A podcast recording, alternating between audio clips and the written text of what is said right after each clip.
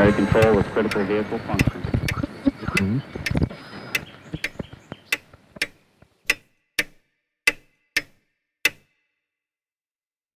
Herzlich willkommen zu Zukunft Denken. Wir sind bei der Episode 18 angelangt und haben heute eine Premiere. Wie ich schon in der ersten Episode angedeutet habe, möchte ich mit dem Konzept des Podcasts noch ein wenig experimentieren. Bisher gab es Monologe. Das ist ein Format, das ich sehr schätze und ich habe auch zahlreiches gutes Feedback von Hörern bekommen. Vielen Dank dafür. Das heißt, es wird auch in Zukunft die Monologe der Art geben, wie ich sie bisher aufgenommen habe. Allerdings trage ich schon länger die Idee mit mir herum, die Themen, die ich in Monologen aufbearbeite, die ich dort einführe, dann auch mit Gesprächen im Dialog zu vertiefen oder zu verbreitern, eventuell auch zu korrigieren und neue Perspektiven einzubringen. Die heutige Episode ist das erste dieser Gespräche. Und zwar zum Thema Fortschritt oder Stagnation und zwar mit Bezug zu den anderen Episoden, die ich in den letzten Wochen online gestellt habe. Im Besonderen Episode 15, 16 und 17. Das heißt, diese Episoden haben sich um die Themen Innovation und Fortschritt beziehungsweise Fortschritt oder Stagnation gedreht und die letzte Episode 17 um das Thema Kooperation. In diesem Gespräch möchte ich den Fokus etwas mehr auf die Physik legen, damit wir hier etwas konkreter an diesem Beispiel arbeiten können. Sollten Sie die genannten Episoden noch nicht gehört haben, würde ich grundsätzlich empfehlen, diese zuerst anzuhören, bevor Sie hier in unser Gespräch einsteigen. Im Besonderen betrifft das Episode 16, Thema Stagnation, denn wir werden in dem Gespräch einige Bezüge machen und die würden klarer werden, wenn Sie die Episode vorher gehört haben. Gehen wir konkret zum heutigen Gespräch. Ich freue mich ganz besonders, heute Dr. Andreas Windisch als ersten Gast begrüßen zu dürfen. Andreas ist ein Top-Physiker und Mathematiker. Er hat 2014 in theoretischer Physik mit dem Schwerpunkt funktionale Methoden in der Kontinuumsquantenfeldtheorie promoviert und das noch dazu sub auspiciis Präsidentis. Das bedeutet im Prinzip, dass er von der Schule bis zur Dissertation nur ausgezeichnete Leistungen vorzuweisen hat. Den Ehrenring der Republik hat er vom damaligen Präsidenten Dr. Heinz Fischer verliehen bekommen. Vier Jahre war er dann als Postdoc in den Vereinigten Staaten, hat an Themen wie Farbsupraleiter der Quantenmaterie gearbeitet, sowie analytische Eigenschaften von Korrelatoren in der Quantenchromodynamik untersucht. Im Jahr 2018 kommt er zurück nach Österreich, nach Graz um genau zu sein, und wird Senior Scientist bei den Silicon Austria Labs. In seinem Labor beschäftigt er sich mit der Zuverlässigkeit von KI-Systemen, also von Systemen, die sich mit künstlicher Intelligenz beschäftigen. Weiters unterrichtet er an der Fachhochschule Ioneum. Und als wäre das alles noch nicht ausreichend, führt er seine Forschungen im Bereich der Quantenchromodynamik sozusagen hobbymäßig weiter. Vielleicht unnötig zu erwähnen, aber dennoch, alle Meinungen und Ansichten, die Andreas und ich in diesem Gespräch vertreten, sind unsere privaten Meinungen und nichts anderes. Damit genug der Vorrede. Los geht's mit unserem Gespräch. So, hallo Andreas. Freut mich, dass du heute Zeit gefunden hast. Hallo, vielen Dank für die Möglichkeit. Ja. Wir haben uns ja schon in der, im Vorfeld über das Thema, das ich auch in den letzten Podcasts äh, angesprochen habe, schon sind mal mehrmals ausgetauscht. Mhm. Und was für mich sehr überraschend war, ist, wie sich die Physik eigentlich in den letzten 100 Jahren in ihrer, sagen wir mal, wissenschaftlichen, wissenschaftlichen Output, aber letztendlich auch in dem, den technischen Konsequenzen, die die wissenschaftliche Erforschung in der Physik hatte, mhm. doch meinem Eindruck nach verändert hat. Also wenn wir rund 100 Jahre zurückblicken, sagen wir mal in den Zeitraum 1850 bis vielleicht 1960, mhm. gab es eine ganze Bandbreite an physikalischen Erkenntnissen, aber auch technischen Erkenntnissen, die äh, damals im Grunde genommen revolutionär waren, Feuerwerk an Erkenntnissen. Vielleicht kann man da nur eine Handvoll nennen, die, damit so die Zuhörer da auch mal einen Eindruck bekommen, was da eigentlich los war in der Zeit. Mhm. Also insgesamt äh, hat sich die Physik äh, hin zur, zur Jahrhundertwende, also nicht zu diesem Jahrhundert, sondern davor, äh, an einem Punkt befunden, wo sie relativ äh, gesättigt war, wenn man so will. Das heißt, es hat sich hier irgendwie eine gewisse, eine gewisse Stabilität ähm, hat hier Einzug gehalten. Und es war dann um die Jahrhundertwende des äh, vorigen Jahrhunderts, dass tatsächlich neue Entwicklungen stattgefunden haben, die gezeigt haben, dass es de facto einfach nicht so ist, dass da viel mehr ist und, und ähm, hier auch viel mehr zu ergründen ist. Entschuldigung, kennst du die Anekdote von Max Planck? Da gibt es eine schöne Anekdote von Max Planck, wenn ich mich richtig erinnere. der hat, der, der hat irgendwann Ende des 19. Jahrhunderts begonnen zu studieren. Und ich glaube, seine Eltern er wollte Physik studieren oder sowas. Ja, ja, ja, genau. Und die haben ihm gesagt, er soll es nicht machen, weil da eh schon alles erforscht genau, ist. Genau, weil eigentlich Ganz alles genau. erforscht ist ja, und er ja. soll er seine Zeit nicht verschwenden, da quasi in der Physik die letzten Schräubchen anzudrehen. Ganz genau, genau. Das ist eine bemerkenswerte Geisteshaltung, die damals war. Ne? Absolut, absolut. Und auch, ähm, genau, und, und damit, aber das war dann eben de facto absolut nicht so. Und wir haben in den letzten 100 Jahren äh, wirkliche Revolutionen erlebt. Also die, die Geburt der Quantentheorie, auch die Relativitätstheorie, die selbst neue Fälle erschlossen haben, die uns bis dahin verborgen waren und, und äh, ich glaube, die hat einfach auch wirklich niemand auf dem Radar gehabt. Also Quantentheorie war die Theorie, die die kleinsten Teilchen oder die, das, die kleinsten Elementarteilchen mehr oder weniger erklären oder, oder in einen theoretischen Rahmen bilden. Mhm. Und die Relativitätstheorie, die eigentlich bei sehr großen und sehr massereichen äh, äh Dingen äh, zu tragen kommt. Ist das richtig ungefähr so? Genau, die spezielle und die allgemeine Relativitätstheorie und auch die Quantentheorie, die also das Vordringen zu immer kleineren Skalen zunächst äh, hin zu, zu Atomkernskalen und auch äh, die Spaltung von Atomen bis hin dann herauf in die 1970er, 80er Jahre mit der Begründung der Quantenfeldtheorie, wo man dann auch noch wirklich in die Substruktur hineingeht, in die Substruktur von, von Atomkernen, die ja ihrerseits wieder von Quarks, ähm, aus Quarks aufgebaut sind, die äh, bis jetzt zumindest im Standardmodell die kleinsten Konstituenten bilden. Und ähm, da ist einfach also von dem eben weil du, weil du das gerade ansprichst, mit dieser Meinung von wegen, wir, wir haben hier alles ergründet, hier gibt es nichts mehr zu holen, bis hin zu dem Punkt, wo man dann sieht, okay, da ist noch eine ganze Welt darunter mit einem ganzen Zoo an Teilchen, die hochkomplex, äh, hochkomplex wechselwirkt und hier äh, komplett neue Felder öffnet. Da ist sehr, sehr viel passiert. Aber bleiben wir vielleicht noch jetzt sozusagen in der Zeit bis vielleicht 1940, 1950 in mhm. der Größenordnung. Und nur vielleicht nur ergänzen, wir wollen jetzt nicht die Geschichte der Physik äh, wiedergeben, sondern nur einen Eindruck geben, dass sich da unheimlich viel bewegt hat. Mhm. Das hat sich ja nicht nur in der Physik viel bewegt, sondern es hat sich auch in den daraufbauenden Technologien und, und äh, ja, und in dem, was die Menschen im Alltag erleben, bewegt. Und mir hat das so gut gefallen, der Philipp Blom schreibt in seinem Buch von dieser Krankheit der Neurasthenie, die so um 1900 so eine ja, heute würde man sagen, Modekrankheit war, vielleicht mhm. mit dem Burnout-Syndrom heute mhm. vergleichbar, gibt es ja heute nicht mehr.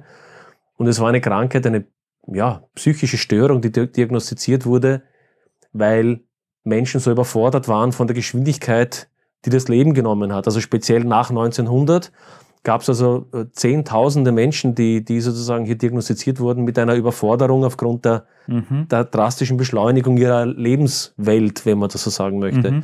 Und wie gesagt, wenn du dir vorstellst, jemand, der vielleicht um 1880 geboren ist, der vielleicht mit Pferdekutschen und, und ich weiß nicht, manueller Tätigkeit ja. konfrontiert wurde, der vielleicht gelebt hat bis 1970, was ja nicht ganz unmöglich ist, also man 90 Jahre alt wurde oder mhm. sowas, der hätte also erlebt äh, Flugzeuge, Autos, äh, Erdölindustrie, Dünger, alle möglichen Haushaltsgeräte, Waschmaschine, sonstiges. Bis hin zur Mondlandung 1969. Bis hin, exakt, bis hin zur Mondlandung, also richtig, ja. das, was Jules Verne äh, einer staunenden Öffentlichkeit präsentiert hat, ja. die 1960er Jahre, die Jules Verne eigentlich fast vorhergesehen hat mit U-Booten und allem Möglichen. Mhm. Das hätte die Person alles erlebt, sozusagen von einer äh, agrar-manuellen äh, Gesellschaft hin zu einer Gesellschaft, die auf den Mond fliegt. Ja. Also das war eigentlich das, was wir da sowohl wissenschaftlich wie auch technisch erlebt haben. Mhm.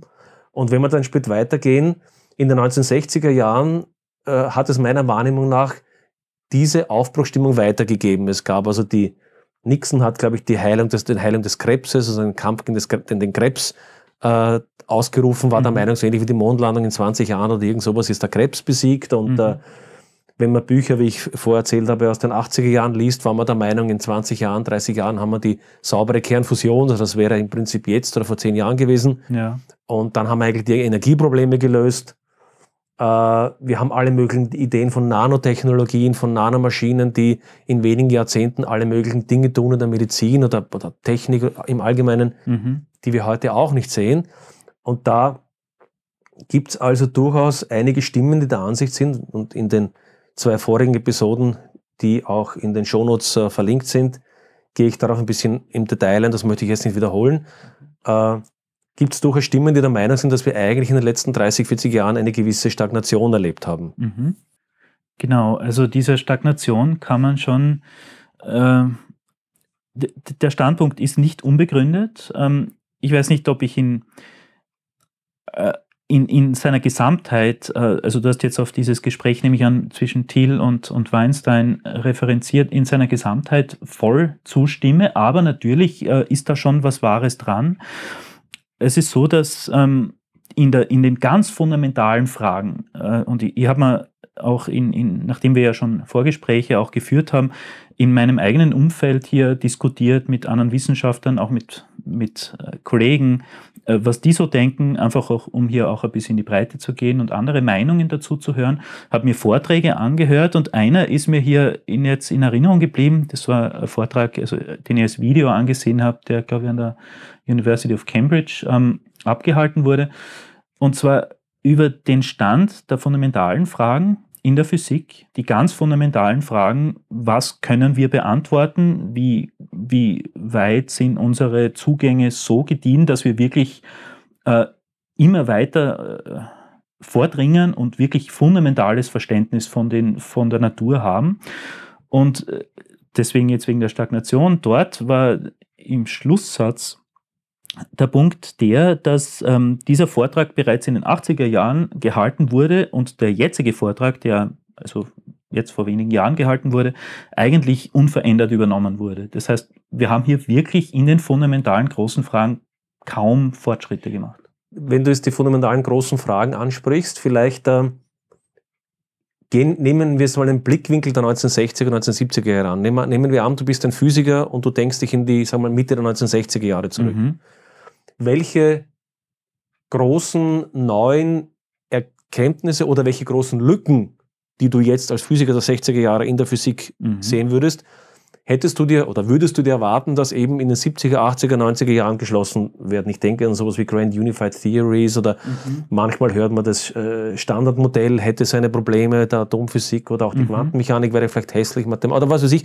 Mhm. Was wären das so deine, deine wesentlichen Punkte, die du da nennen würdest, die du dir als Physiker der 60er Jahre eigentlich erwarten würdest, dass deine nächste Generation lösen oder zumindest deutlich verbessern würde? Ja, also äh, die 60er Jahre, also ich würde jetzt äh, die, gut, die, die geschichtliche Entwicklung der letzten großen Theorien bis hin, die bis hin zum Standardmodell, das ja nach wie vor ähm, eigentlich ähm, die vorherrschende Lehrmeinung ist, von der wir aber auch wissen, dass sie unvollständig ist, die würde jetzt einmal eher hin zu den 70ern und vielleicht früh 80ern verorten. Die volle Entwicklung der Quantenfeldtheorie ähm, und die, die, das Ausformulieren der, des Standardmodells, aber auch äh, die Gravitation und, und weil du es angesprochen hast, Grand Unified Theories, also die, das Bestreben oder der Versuch, diese wirkenden Grund Kräfte im Universum zu einen, in einer Theorie. Aus diesem Formalismus sollte dann alles andere folgen, sei es der Siedepunkt von Wasser oder, oder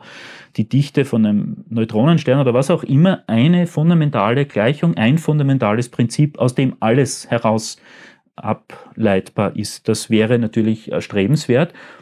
Hier allerdings, und da sind wir nicht dort. Also das ist definitiv ein Problem. Also es ist gelungen, drei von diesen vieren zu einen, das sind die elektromagnetische Kraft, also alles, was mit Lichtphänomenen zu tun hat, die elektroschwache Kraft, die eben äh, zum Beispiel radioaktive Zerfälle und dergleichen ähm, äh, sind und auch äh, die starke Kraft, das ist die Kern, die, also die, die Kraft, die auf sehr kurzen Strecken hinweg ähm, Konstituenten zu Atomkernen und Protonen, Neutronen zusammenformt. Und die Gravitation, die konnte man eben nicht mit diesen anderen drei einen. Diese drei aber sind geeint. Und äh, jetzt ist die Bestrebung da, in, im Zuge einer Grand Unified Theory zu versuchen, diese vier Grundkräfte zu einen. Das Problem dabei ist allerdings zunächst einmal ein fundamentales. Ist das überhaupt möglich? Ist die Natur so gestrickt, dass es grundsätzlich überhaupt möglich ist, einen Formalismus darzulegen, der all diese vier Phänomene in einen in, in einen Block gießt, wenn man so will. Das heißt, wir wissen natürlich nicht einmal, ob es grundsätzlich möglich ist. Und äh, wenn wir jetzt davon ausgehen, weil es könnte ja natürlich auch sein, dass unsere Formalismen so sind, dass wir einfach äh, mit dem Formalismus quasi immer besser empirisch das Verhalten der Natur beschreiben und es ist halt jetzt empirisch so erwachsen, dass wir zum Beispiel drei Grundkräfte einen können in einem Formalismus. Okay, an der Stelle fällt mir, fällt mir gerade ein anderer Punkt ein, über den wir auch gesprochen haben. Das wäre vielleicht jetzt ein ganz guter Einschub an der Stelle. Äh, die Physik ist ja, steht in einem sehr engen Verhältnis zur Mathematik. Mhm. Und warum ich das erwähne, ist auch, weil einer der Kritikpunkte, auf die immer später vielleicht noch zu sprechen kommen, ist, dass wir uns zu sehr in der Mathematik verloren hätten. Aber ko- gehen wir auf das später ein. Mhm. Äh, was, was ist jetzt eigentlich für den, für den, für den, für den Laien verständlich das Zusammenspiel zwischen Mathematik und Physik? Und vielleicht auch, was bedeutet die Mathematik selbst? Also ist, man könnte ja, man könnte ja zwei Denkmodelle haben. Die Mathematik ist halt eines von vielen möglichen äh, Mitteln, die Physik zu beschreiben. Mhm.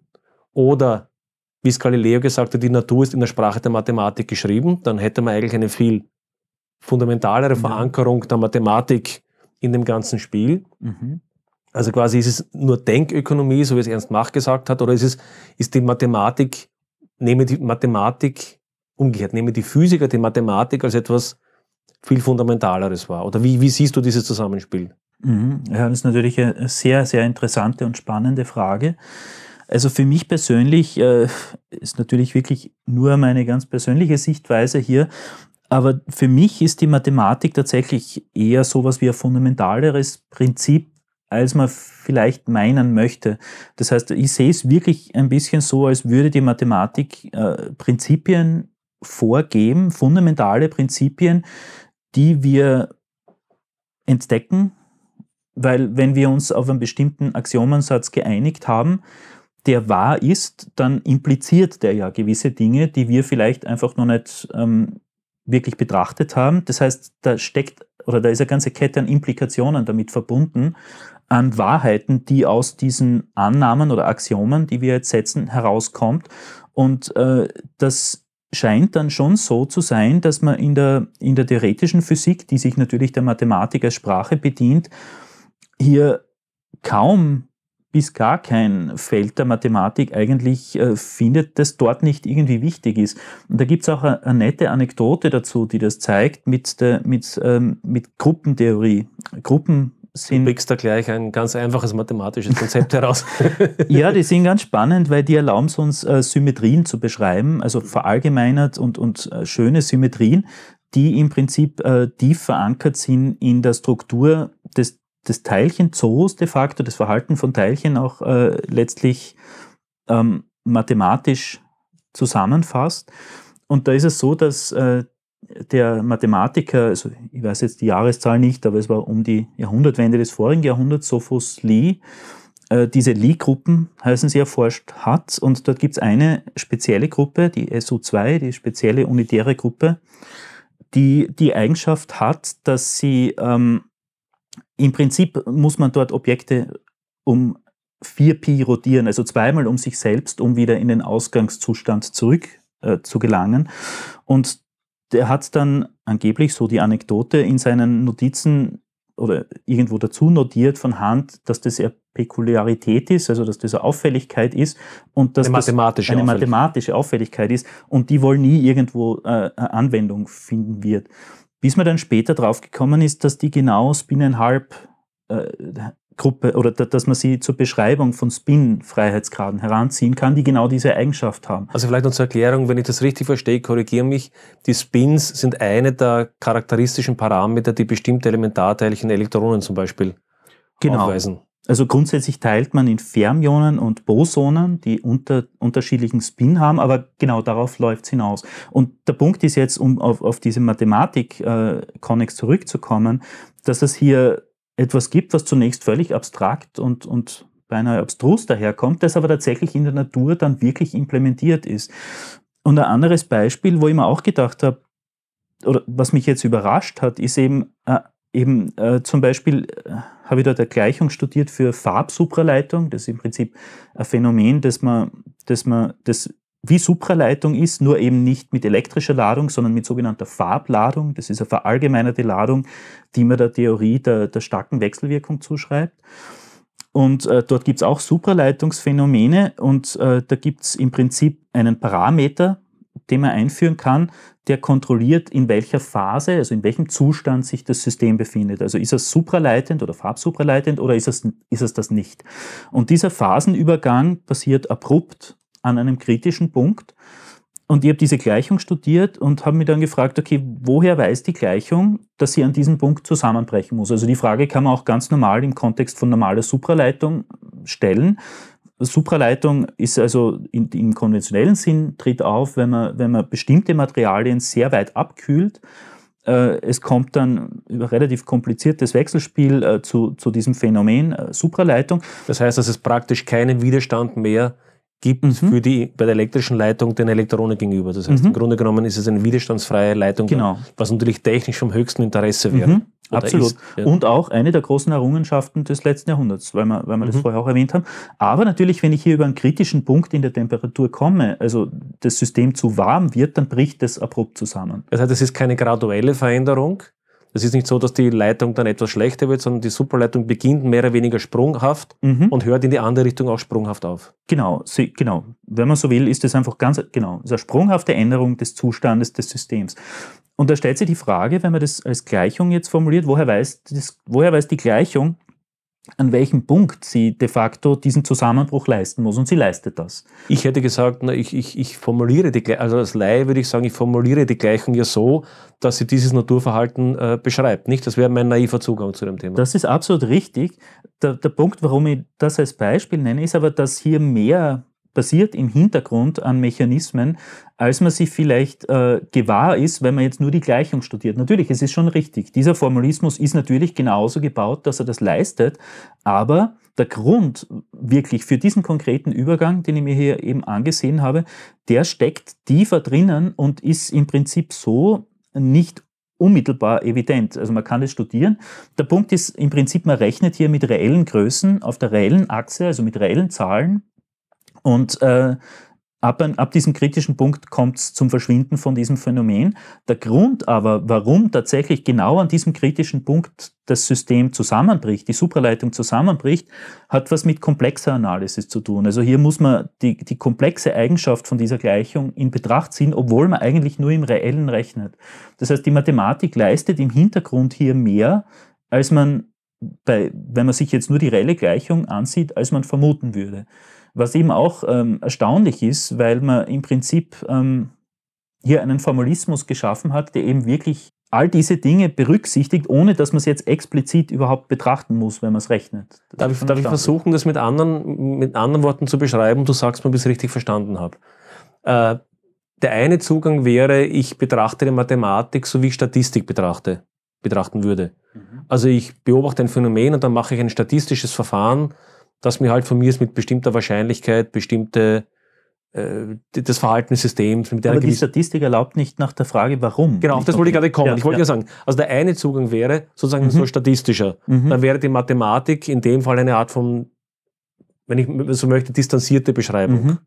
So, du sagst jetzt aber, das ist nicht die Mathematik, die hier eigentlich zum An zur Mhm. Anwendung kommt, sondern die Mathematik ist in Wahrheit eine tiefere Beschreibung Mhm. dessen, was ich in der, in der Physik finde. Genau, und das ist natürlich jetzt nur meine ganz persönliche Sichtweise, aber diese zwei Dinge, also insbesondere dieser letzte, dieser Phasenübergang mit, mit diesem komplexen Argument, also komplex im Sinne von komplexen Zahlen tatsächlich, das finde ich schon äh, faszinierend, hat mir persönlich sehr gut gefallen, als, als ich gesehen habe, wie das tatsächlich zusammenspielt, weil man eben eigentlich da hier nur an der Oberfläche rechnet und im Hintergrund dieser Formalismus aber diese Dinge leistet, ohne dass man, dass man sich wirklich dessen bewusst ist, oft, wenn man damit rechnet. Das ist schon äh, auch ein Indiz dafür, dass, dass, dass man hier die richtigen Mittel de facto auch verwenden, um das System adäquat zu beschreiben. Und das ist eben die Mathematik, die hier wirklich meiner Meinung nach ist es nicht so falsch zu sagen oder zu denken zumindest,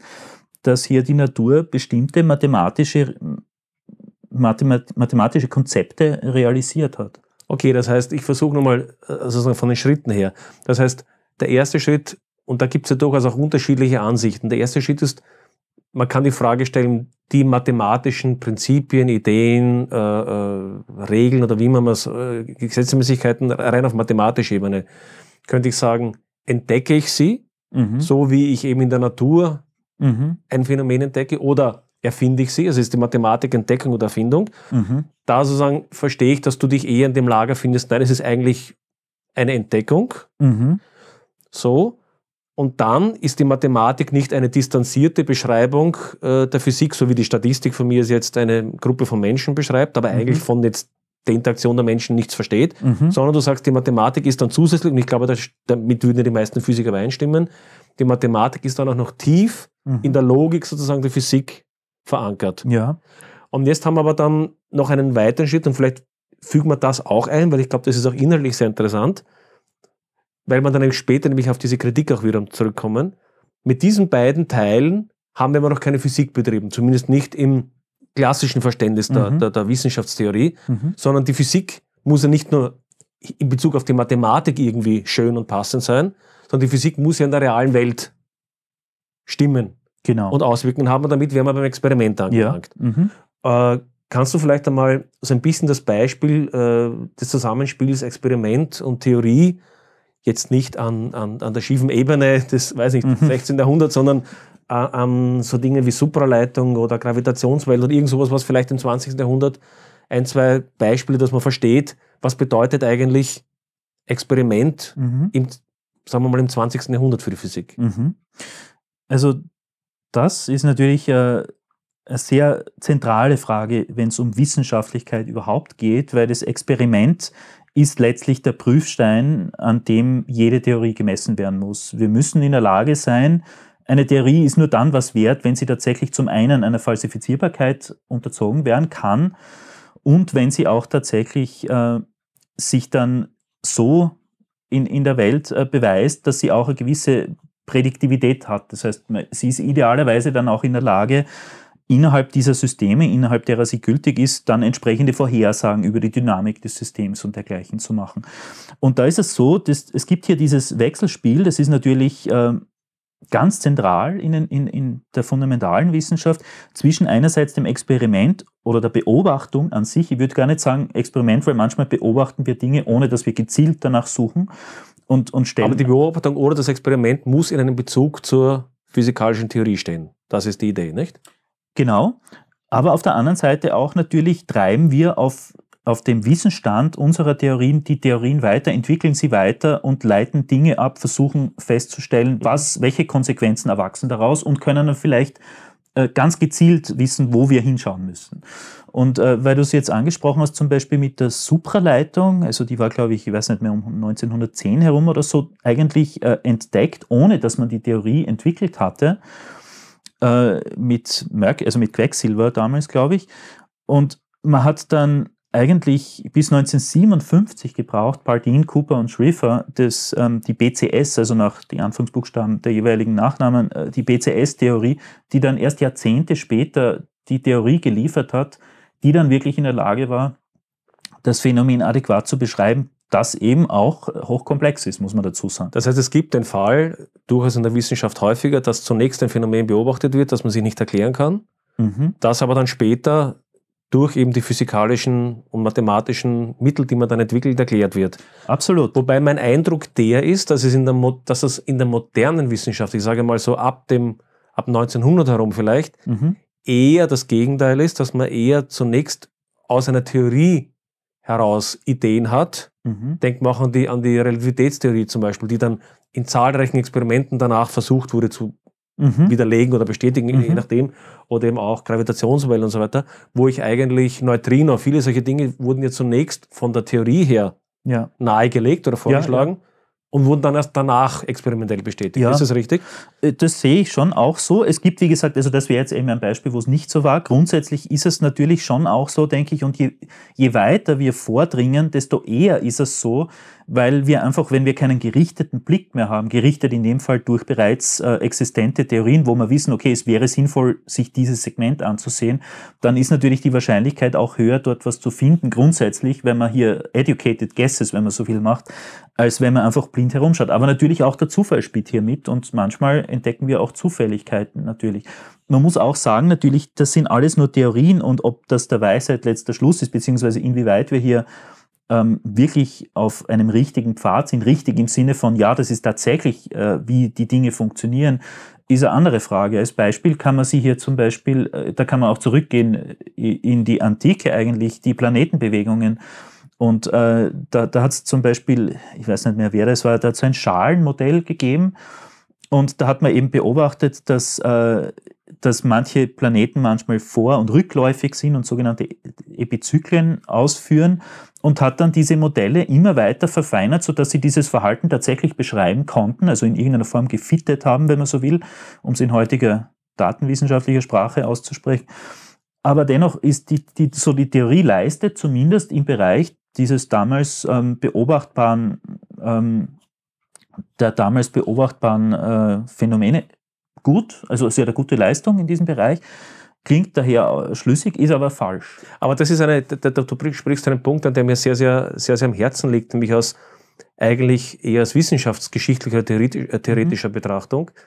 Aus der, Vergangen aus der Zukunft heraus muss man sagen, also wenn man in die Vergangenheit blickt, mhm. ist es immer leicht, sich über die lustig zu machen oder die, äh, die sozusagen einer falschen Idee angehangen sind, zu sagen, ja, wieso haben Sie das und das nicht gesehen? Mhm. Ne? Also aus der, aus der Zukunft ist immer leicht zu betrachten. Absolut. Und gerade in der Öffentlichkeit ist es dann oft die Geschichte, naja, das heliozentrische Weltbild, das liegt doch so nahe und warum haben die Leute das so lange quasi mhm. aus ihrer Boniertheit abgelehnt und so weiter. Ja. Und da scheint mir ein Punkt sehr wichtig zu sein, den du erwähnt hast, nämlich das geozentrische Modell war ja über Jahrhunderte äh, das prägende Modell mhm. und war ja auch theoretisch sehr gut ausgearbeitet. Ja. Das heißt, dass, dass, es war zwar vielleicht nach heutigem Gesichtspunkt nicht optimal und mhm. ne, nehmen wir den Begriff falsch, mhm. obwohl der Begriff falsch äh, schwierig ist, aber sagen wir mal, ja. er, er, war falsch. Ja.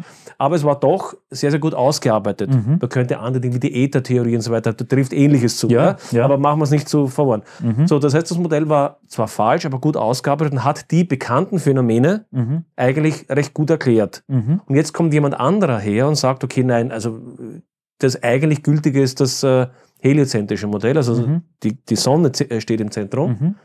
Nur ist sein Modell natürlich zu dem Zeitpunkt noch nicht so ausgearbeitet, ja. wie das Modell der Vergangenheit war.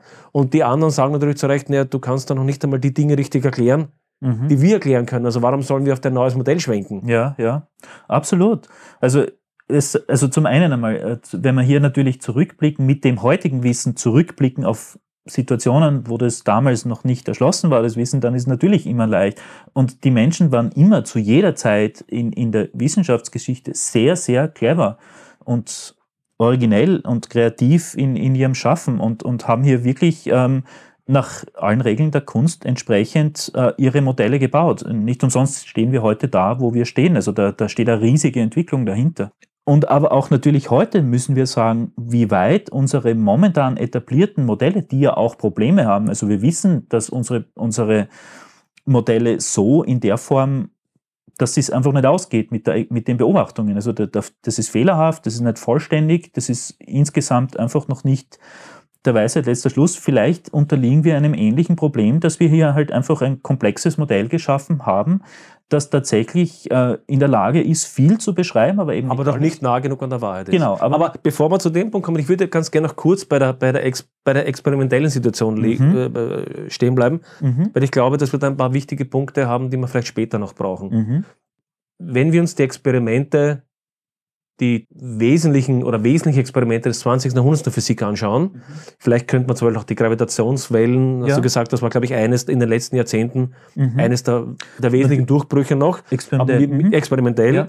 Aber mir fallen also Dinge wie das Neutrino-Bild, ich meine, war, war das, wo man mit riesigen Wassertanks genau. äh, versucht mhm. hat, also äh, gigant, äh, eigentlich gigantische Experimente gemacht, um dann vielleicht einmal im Jahr oder irgendwie sowas ein, ein Neutrino zu detektieren. Ja, also ja, bei Neutrinos ist es lustig, weil ich da gerade zufällig jetzt einmal in, einem, in so einem populärwissenschaftlichen Vortrag hat der Vortragende gesagt, Neutrinos, weil die, die wechselwirken nicht. Das heißt also Neutrino oder sehr, sehr wenig. Die haben einen Wirkungsquerschnitt. Also wechselwirken nicht mit anderen Teilchen. Genau, sie sind deswegen so schwer zu detektieren, weil sie einfach alles durchdringen und die Wahrscheinlichkeit, dass sie während des Durchdringens des Materials tatsächlich äh, sich an einem anderen Teilchen stoßen sozusagen, ist einfach sehr, sehr gering.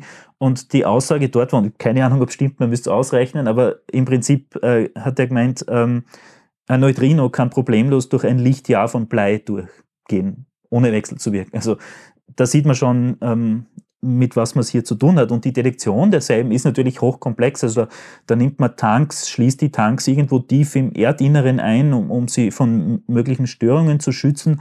Und äh, misst dann Cherenkov-Licht und bekommt dann ganz, ganz wenige Events und das ist eine furchtbar schwierige Sache. Und mit Also mein Punkt, ein riesig äh, aufwendiges Experiment aufwendig, eigentlich, ja. das über Jahre betrieben wurde mit Ja. viel finanziellen Aufwand, um Ja. dann in dem Fall dann tatsächlich erfolgreich das Neutrino zu Mhm. detektieren. Mhm. Und bei den Gravitationswellen? Bei Gravitationswellen ist es ganz ähnlich. Also auch die postuliert ja schon, also hier ist es umgekehrt als im Fall, den wir vorher mit der Supraleitung diskutiert haben und eher so, wie es in der Regel halt tatsächlich ist, weil äh, um, um Gravitationswellen zu detektieren, baut man Interferometer. Das sind im Prinzip äh, orthogonal oder so rechtwinkelig angeordnete Laser. Lichtschranken, wenn man so will, die Längendetektion en- äh, messen können und das über Armlängen, also diese Arme von diesem Ding sind, sind hunderte von Metern bis Kilometer können die lang sein und müssen in der Lage sein, ganz, ganz geringe äh, Schwankungen in der Länge zu detektieren, was messtechnisch, ich bin jetzt kein Ingenieur, aber man kann sich vorstellen, dass das hochkomplex ist. Also enorme messtechnische Herausforderungen, um diese Detektoren Absolut. zu bauen. Ja. Und, und hier natürlich,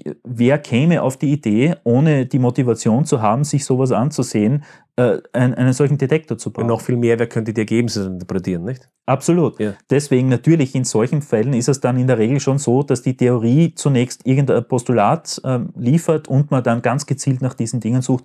Das wäre eben ein Beispiel davon und das war auch eine, eine ganz große Sache vor, vor relativ kurzer Zeit, also vor wenigen Jahren, als die ersten Events hier tatsächlich gemessen Also wurden. die, äh, ent- also die experimentelle, der experimentelle Nachweis von Gravitation. Genau, ganz genau. Gut, und damit, glaube ich, sind wir bei einem Punkt angelangt, wo, wo ich auch langsam hinsteuern wollte, nämlich auch Dimension, die Größe dieser, dieser Experimente Mhm. darzustellen. Kommen wir eigentlich zu einem der größten physikalischen Experimente, das wir derzeit oder seit Jahren laufen, aber in, in immer verbesserter Form Mhm. auch laufen hatten, nämlich Mhm. den, das, was in, in CERN in, in, in der Schweiz abläuft und im Wesentlichen ist der LHC, der Large Hadron Collider, heißt Mhm. das, glaube ich. Mhm. Und wenn man sich das da ansieht, da sind, ich glaube, ich habe nachgeschaut, Zehntausende Wissenschaftler beteiligt, Mhm. Milliarden Budgets, die, Ja. da, die, da, die da investiert wurden. Ja. Und vielleicht können wir anhand des LHCs jetzt ein bisschen auch, sagen wir mal, die Misere auch darstellen, in der wir ein bisschen stecken. Weil mit dem LHC waren ja eigentlich, oder mit dem LHC und anderen ähnlichen Experimenten, Mhm. waren ja zahlreiche Hoffnungen verbunden, was man auch an neuen Dingen entdecken konnte. Ja. Und der Eindruck, der sich sozusagen jetzt für den Laien erschließt, da wurde zwar viel Geld investiert, da wurde auch viel nachgemessen und so weiter, aber eigentlich haben wir nicht viel, viel Neues erkannt, oder? Ist das eine falsche? Ähm, naja, natürlich, also die wirtschaftliche Seite würde ich äh, natürlich hier jetzt zunächst einmal außen vor lassen und mich rein auf die, auf die äh, äh, Erkenntnis. Lassen die wirtschaftliche mal weg, einmal Genau. nur auf die Erkenntnisseite. Ja. Mhm.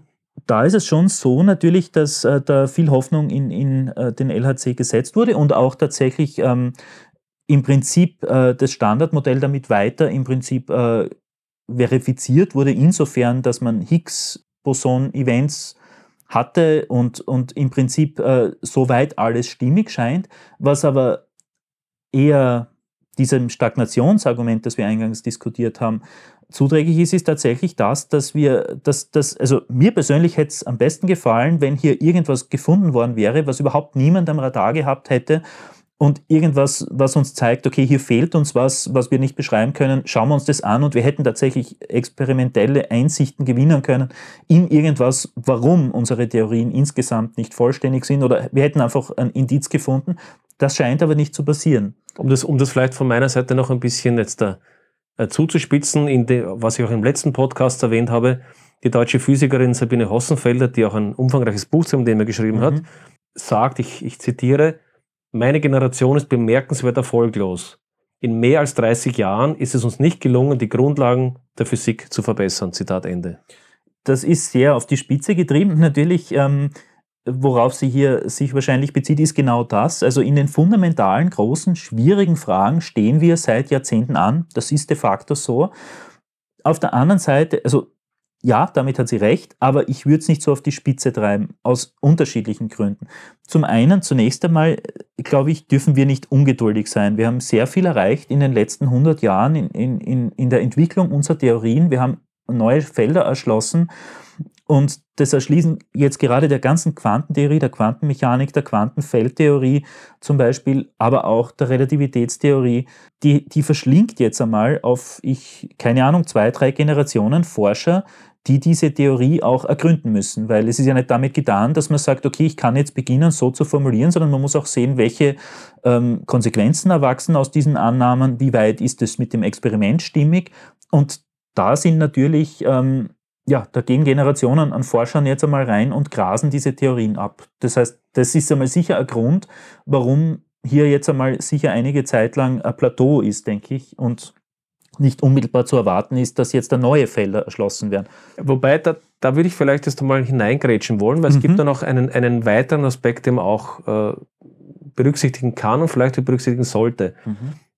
Wenn wir in die, sagen wir mal, die Theorien bis 1950, 1960 mhm. circa hineingehen, oder eher vielleicht sogar noch ein bisschen früher, dann stellen wir fest, dass Quantentheorie, Relativitätstheorie und viele andere Theorien der Zeit in aller Regel relativ bald nicht nur eine experimentelle Bestätigung hatten mhm. oder zumindest erste experimentelle Bestätigungen gefunden haben oder ja. vielleicht zu neuen äh, Ideen Anlass gegeben haben, mhm. sondern vor allen Dingen auch, dass sie zu ganz konkreten technischen, technologischen und letztendlich auch zu Produkten geführt haben. Mhm. Also äh, vielleicht korrigierst du mich, wenn ich das äh, falsch sage oder was vergesse, zum Beispiel die Quanten äh, die Quantentheorie ist Basis für Laser und Laser finde ich dann in, ich weiß nicht, von DVD-Playern, CD-Playern und allen anderen, allen anderen möglichen Industrieapplikationen wieder. Die Mikroprozessortechnik ja. ist letztendlich auf der Quantenmechanik, zumindest von der Quantenmechanik abhängig zu einem gewissen Teil. Die Relativitätstheorie, auch wenn sie irgendwie vielleicht für viele obskur klingt und so weiter, aber auch bei GPS und ähnlichen mhm. Systemen muss ich auf die äh, Relativitätstheorie Rücksicht nehmen. Das heißt, wir haben eigentlich bei sehr vielen dieser Theorien in relativ absehbarer Zeit, also sagen wir Jahrzehnten, mhm. äh, dann eigentlich zum Teil auch industrielle Anwendungen gefunden. Ja. Bei anderen, der neueren Entdeckungen, ich sage jetzt mal ganz konkretes Beispiel, das Quark, mhm. was auch schon lange bekannt ist, mhm. ist, glaube ich, es gibt nicht eine einzige industrielle oder technische Anwendung, wo man sagen könnte, ah, die hätten wir ohne das Quark nicht. Mhm. Und vielleicht noch weiter auf die Spitze getrieben die Stringtheorie, da gibt es ja doch von von einigen sehr lautstarken Kritikern, unter anderem auch Hossenfeller zum mhm. Teil, aber auch zahlreichen anderen der Ansicht, also ich, ich polemisiere das jetzt als Physi physikalischer Laie, da rechnen jetzt Physiker seit 30 Jahren rum in höchst komplizierter Mathematik, mhm. aber eigentlich äh, handgreif, handgreiflich ist das falsche Wort, wir, äh, greifbar ja. ist, ist, korrekt eigentlich, greifbar ist im Grunde nichts herausgekommen. Mhm. mhm. Okay, puh, das waren jetzt viele Dinge. Waren viele Dinge, ja. Absolut. Das erste war sagen, der Bezug zur, ja, ja. zur Technik. Okay. Ja, also wo sich die Physik immer, immer mehr abkoppelt, man könnte es auch als Experiment bezeichnen. Ja, ja. Und der zweite Punkt war dann der als Beispiel die, die Stringtheorie, mhm. die vielleicht als eines der mhm. Posterbeispiele gilt, wo heute unheimlich viel in der theoretischen Physik gemacht wird ja. und wo viele sich die Frage stellen, sind wir da überhaupt am richtigen Weg? Mhm. Okay, zunächst zu den äh, Technologien. Natürlich, ja, die wurden äh, in der Regel sehr schnell verwertet. Also denken wir zum Beispiel auch an Supraleitung, die wir in, in bitgewendeten Verfahren in der Medizin brauchen, die wir für supraleitende Magneten verwenden können.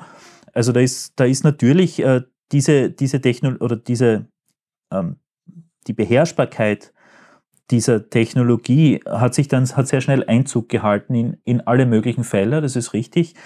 Allerdings bei, also bis hin zu ähm, Skalen von Nanometer vielleicht, äh, bis, bis zu einem gewissen Grad auch noch darunter, etwas darunter, ähm, sagen wir 10 hoch minus 10, also so Atomkernlängenskalen, kann man, konnte man gelangen. Aber wenn wir jetzt an Quarks denken und äh, die Manipulation derselben, weil wenn ich eine Technologie beherrschen möchte oder entwickeln möchte, dann muss ich in der Lage sein, die, die Längenskalen, auf der diese Technologie basiert, zu manipulieren.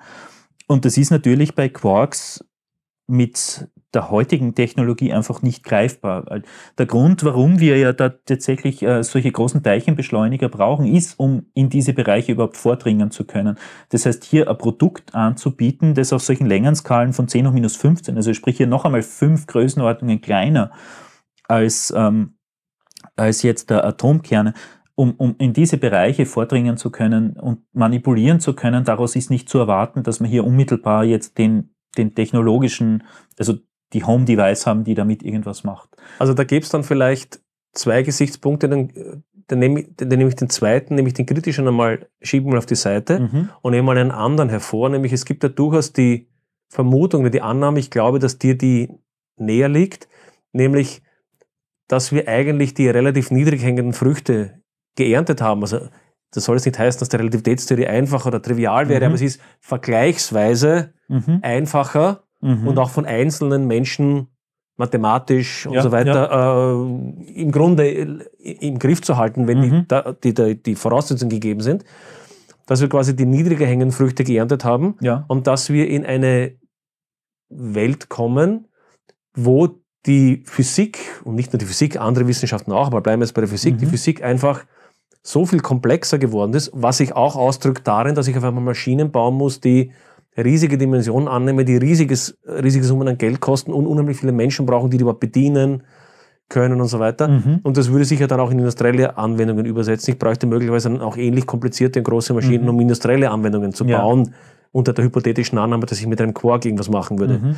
Also verlieren wir uns quasi gerade in der Komplexität des Wissens und, und sozusagen stoßen wir vielleicht gerade in einen Raum vor, den wir schlicht prinzipiell nicht mehr gründen können? Mm, Ja, also da ist äh, sicher was dran, die, die, diese niedrig hängenden Früchte, wenn man so will. Ich würde so interpretieren, wir stoßen jetzt ins, zu, hin zu Skalen vor, die so klein sind und, und so schon am, am, also Richtung der Granularität unserer Welt de facto, dass wir hier einfach auch äh, entsprechend hohe Energien aufwenden müssen, um dort überhaupt hinzukommen und dass das damit einfach wirklich, äh, also hier von niedrig hängenden Früchten zu sprechen, wäre natürlich verwegen. Das, das ist technologisch sehr, sehr, sehr komplex. Und auch theoretisch wird es immer schwieriger. Und weil du vorher die Stringtheorie angesprochen hast, die eben ähm, als große Hoffnung in den, ich schätze auch in den 80ern Mhm. gelauncht Ich glaube, wurde Anfang der 80er Jahre, glaube ich, war der Start ungefähr, Mhm. nicht? Ja, ja. wo eben auch äh, im Prinzip der Gedanke ja nett ist, wo man im Prinzip äh, auch einen Formalismus anbietet, aus dem heraus alles andere äh, heraus erklärt werden sollte, scheint es jetzt sich nicht irgendwie abzuzeichnen, dass man hier tatsächlich einen Formalismus geschaffen hat, der das tatsächlich leisten kann. Und äh, hat natürlich auch äh, von der mathematischen Seite her einen sehr hohen Komplexitätsgrad, also die Raum, die Raumzeit, also man, man braucht mehr räumliche Dimensionen, als wir haben, nämlich zehn, an, anstatt von nur dreien. Und nachdem die nicht beobachtbar sind, könnte man zum Beispiel annehmen, dass die irgendwie kompaktifiziert sind, also aufgerollt sind auf kleinsten Skalen und dergleichen. Das heißt, hier gibt es schon ähm, natürlich jede Menge Fragen, die das auch aufwirft und die im Wesentlichen auch nicht befriedigend sind. Also das wiederum führt uns back zur äh, zurück, zurück zur Stagnation. Wir sind de facto hier an den fundamentalen Fragen nicht wirklich weitergekommen. Aber dennoch, noch einmal, glaube ich, ist es wichtig hier zu betonen, dass wir nicht ungeduldig sein dürfen. Wir waren jetzt sehr verwöhnt von diesen neu erschlossenen Feldern im vorigen Jahrhundert. Und jetzt sind wir jetzt einmal damit äh, beschäftigt, über Generationen eigentlich noch, denke ich, das abzugrasen, zu sehen, was wir da rausholen können. Und äh, dass wir jetzt ähm, wie soll ich sagen, dass wir auf der anderen Seite jetzt eh schon Formalismen haben, die es uns erlauben, zu so kleinen Skalen zu gehen, macht es natürlich auch experimentell schwieriger, finanziell sehr viel schwieriger. Auch ein einzelnes Land wird sich sowas nicht leisten können. Das heißt, es müssen internationale Bestrebungen sein, die hier natürlich auch entsprechend schwierig zu koordinieren sind. Und, und das bringt alle, alle möglichen äh, Probleme mit sich um hier weiter vordringen zu können. Daher Die, die, die, die finanzielle Dimension würde ich ganz gern später nochmal aus einem Mhm. anderen Motiv ansprechen. Ja, ja. Ähm, ich, ich möchte da an der Stelle, ähm, ich glaube, das ist vielleicht der Punkt, wo wir uns in der Ansicht eine Spur unterscheiden. Mhm. Ich glaube, dass ich, ich glaube, dass ich hier eine Spur kritischer bin, was die, oder eine deutliche Spur kritischer bin, was die wissenschaftlichen Organisationen, die wissenschaftliche Community Mhm. per se betrifft. Ich habe kein Problem damit zu sagen, es ist ein unheimlich komplexes Feld, das, das, ist ja augenscheinlich so. Dann ist aber schon die Frage, bin ich noch in der Lage überhaupt zu verstehen, ob die Leute, die Menschen, die daran arbeiten, Mhm. überhaupt wirklich äh, in die richtige Richtung überhaupt gehen. Oder ob die sich nicht möglicherweise in internen Dingen gefangen haben und eigentlich Ja. ganz froh sind, wenn sie jetzt ihre Mathematik oder sonst was machen können. Äh, ich bringe vielleicht noch ein weiteres Beispiel. Es gibt etwa von der Philosophie, es ist auch ein österreichischer Philosoph, Richard David, Mhm. aber auch andere wie Sean Carroll, die mh, aufgrund, ich interpretiere es jetzt so, aufgrund der immer schwieriger werdenden experimentellen Bestätigung bestimmter Theorien Mhm. eigentlich dann dazu übergehen. Wir haben ja vorher dieses, äh, dieses äh, Triptychon, wenn man so möchte, Mathematik, Physik, Experiment, Mhm. ja aus einem Grund auch aufgeschlüsselt, weil wir, glaube ich, beide der Meinung sind, diese drei Dinge müssen irgendwie zusammenpassen. Mhm. Und es gibt es doch einzelne und gar nicht so wenige Vertreter in der Physik oder auch der Philosophie einzelne, die sagen, also wenn die Mathematik schön genug ist oder, oder was auch immer, welches Kriterium auch immer man der Mathematik jetzt äh, Mhm. anhängen möchte, also wenn die Mathematik stimmt, unter Anführungszeichen, und wenn das irgendwie ja auch aus einer gewissen Ästhetik passt, Mhm. dann können wir sozusagen die experimentellen Dinge ein bisschen schleifen lassen, dann wird das schon, Mhm. dann wird das schon passen. Und was da auch ein bisschen vielleicht dazu passt, ist, äh, auch das erwähnt Hossenfeld, es gibt eine Studie, eine finnische Studie, die sich ein bisschen mit, mit der, der Wortwahl Mhm. äh, beschäftigt hat, was so in wissenschaftlichen Papern verwendet wird. Und da stellt man Ja. fest, dass in den letzten 30 Jahren, wo eigentlich am wenigsten bahnbrechend in Wahrheit passiert ist, die Worte wie beispiellos, bahnbrechend oder was habe ich mal da aufgeschrieben, neuartig, innovativ, verblüffend, vielversprechend um hunderte oder tausende Prozent Mhm. in den Publikationen gestiegen sind, Mhm. äh, während sich vielleicht die, die Leute um Einstein und Bohr und Co. einer, sage ich mal, moderateren Sprache bedient haben. ja. Aber würde ich jetzt einmal provokant sagen, vielleicht etwas mehr geleistet haben. Also mehr geleistet und weniger äh, äh, versprochen haben. Also diese Statistik kann ich bestätigen, weil in dem Paper, das ich jetzt äh, gerade vor, vor, vor wenigen Wochen publiziert habe, mir den Abstract angesehen habe, nachdem du mir gesagt hast, dass diese Wörter tatsächlich häufig sich häufen und zwei davon kommen auch tatsächlich in meinem Abstract vor. Das heißt also, ich habe dort auch Novel, also neuartig und promising reingeschrieben, aber nicht jetzt da, um zu gefallen, sondern tatsächlich, weil der Zugang neuartig ist und promising, weil er für die Aufgabenstellung, für die äh, ich diesen, diesen Zugang hier mit Kollegen entwickelt habe, tatsächlich auch äh, vielversprechend ist. Also natürlich, äh, ich stimme dir schon zu, also es gibt natürlich, äh, nachdem Kennzahlen eingeführt werden, äh, zum Beispiel publizier, publizier, publizier Mhm. und du wirst daran bemessen, wie viel du publizierst, dann ist es natürlich auch wichtig, die Forschung entsprechend zu verkaufen und das tut der Wissenschaft nicht gut. Absolut. Aber Aber es gibt auch durchaus, äh, ich habe immer wieder es in den letz letzten Wochen viel recherchiert in dem Bereich, mir kommen immer wieder Zitate von älteren, mhm. wesentlichen Forschern unter, Mhm.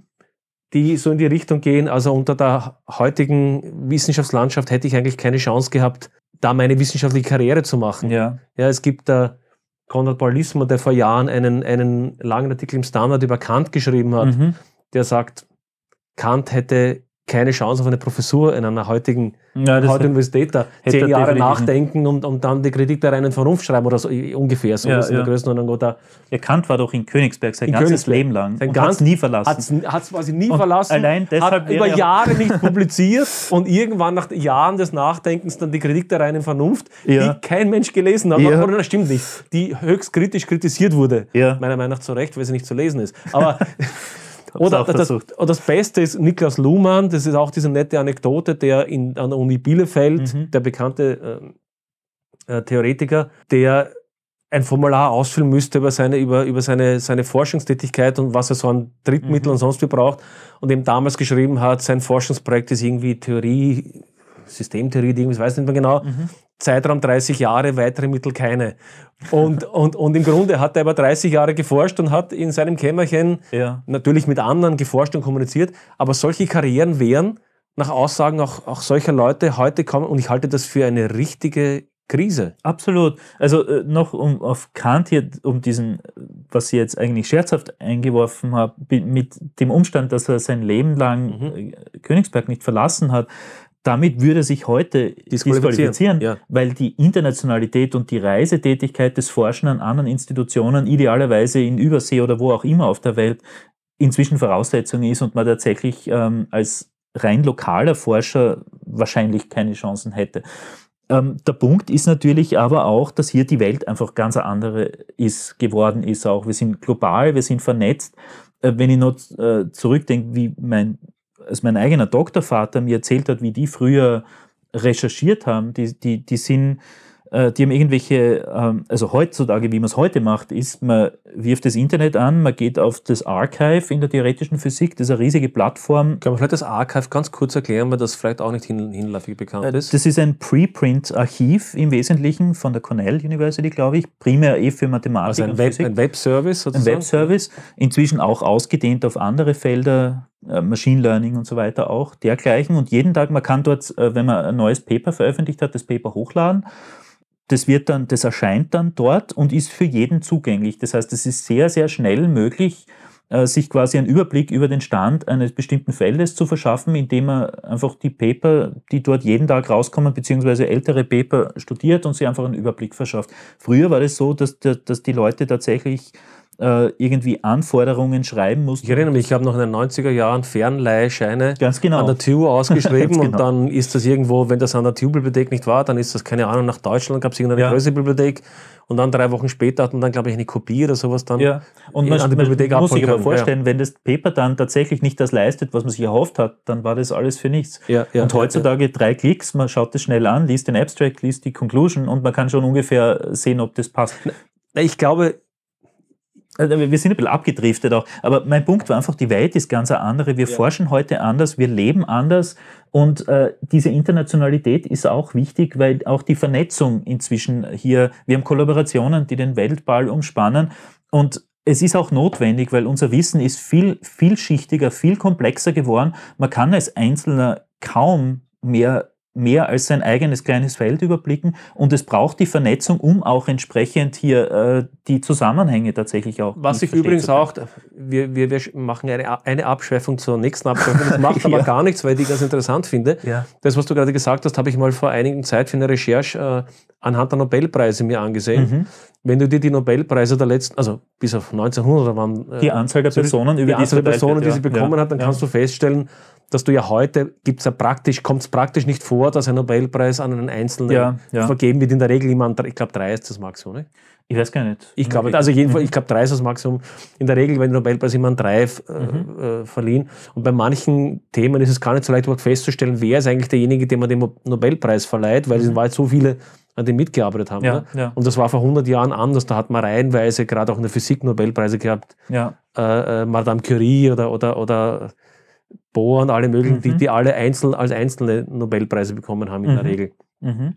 Äh, also ich, ich möchte trotzdem das Pferd noch ein bisschen reiten, weil es, es für mich ein interessantes Thema ist, weil es nämlich, glaube ich, eine Ambiguität hat. Okay. Und ich bin völlig deiner Meinung, ich sage jetzt nicht, dass man nicht vieles eigentlich er erreicht haben durch diese, durch die Digitalisierung und durch diese Art der Archivsuchen Mhm. und alles. Natürlich würde ich mich nicht zurückwünschen an eine Zeit, wo es der Wissenschaft der Fernleihenscheine aus. Das war eine Notmaßnahme, weil man es halt anders mit dem Papier nicht geschafft hat. Ja. Keine Frage. Also ich glaube, da gab es natürlich Fortschritte. Äh, Und natürlich glaube ich auch, dass bei komplexen Problemen die Interaktion und das Gespräch und so weiter wichtig ist. Aber ich bin halt in höchstem Maße skeptisch, wenn ich mir ansehe, wie eine Förderlandschaft stattfindet. Wenn wir immer weniger äh, langfristige äh, ja, finanzielle Unterstützung für gute Forscher haben, Mhm. die dann auch einmal einige Jahre lang unabhängig nachdenken können Mhm. wenn ich höre, dass Wissenschaftler jede Woche äh, woanders hinreisen, die ganze, also da kann doch kein Mensch einen klaren Gedanken mehr Ja, fassen. ja. Also ich glaube, dass wir da in diesen Bereichen einfach äh, mehr auf einer Verwirrung unterwegs sind, als auf dem, was no notwendig wäre, nämlich einer, einer Fokussierung auf das Denken. Ja, da stimme ich dir absolut zu. Und die Ruhe braucht es wirklich. Ruhe, genau. Also ich habe das jetzt äh, auch gemerkt bei, dem, bei dieser letzten Studie, die wir jetzt äh, fertig gemacht haben. De facto fertig gemacht habe ich das Ding über Weihnachten, wo einfach Ruhe war und ich in aller Ruhe und Konzentration und auch meine Kollegen äh, für sich dann entsprechend wir alle unseren Beitrag leisten konnten, um das sehr effizient abzuarbeiten, was im Alltagsbetrieb nahezu unmöglich ist, weil man einfach die Ruhe nicht findet, die man aber braucht wirklich. Also das ist definitiv ähm, ein berechtigter Kritikpunkt. Und um einen letzten Punkt noch, noch einmal auf die Förderlandschaft zurückzukommen, weil ich, das hört sich jetzt total langweilig an, vielleicht für viele Zuhörer, die da nicht drin sind, okay, Förder, aber tatsächlich halte ich das für ein sehr zentrales Thema, Mhm. weil wir in den letzten Jahrzehnten immer mehr die Basissubventionierungen reduziert haben. Mhm. Das heißt, als Professor habe ich nicht mehr so viel Geld in, sagen, als, als Basisfinanzierung äh, Finanzierung und muss mir regelmäßig, wenn man sich den Durchschnittsalltag eines Wissenschaftlers heute ansieht, dann besteht er ja zu einer nicht unerheblichen Zeit darin, für Anträge zu schreiben. Und zwar zu einer viel größeren, als sich vielleicht die meisten Leute vorstellen würden. Mhm. Äh, Das heißt, ich verbringe mal einen, einen erheblichen Teil meiner Zeit damit, Anträge zu schreiben, um irgendwie meine Finanzierung am Laufen zu halten. Mhm. Das ist schon einmal ablenkend und eigentlich nicht das, was ich eigentlich tun möchte, nämlich, nämlich forschen.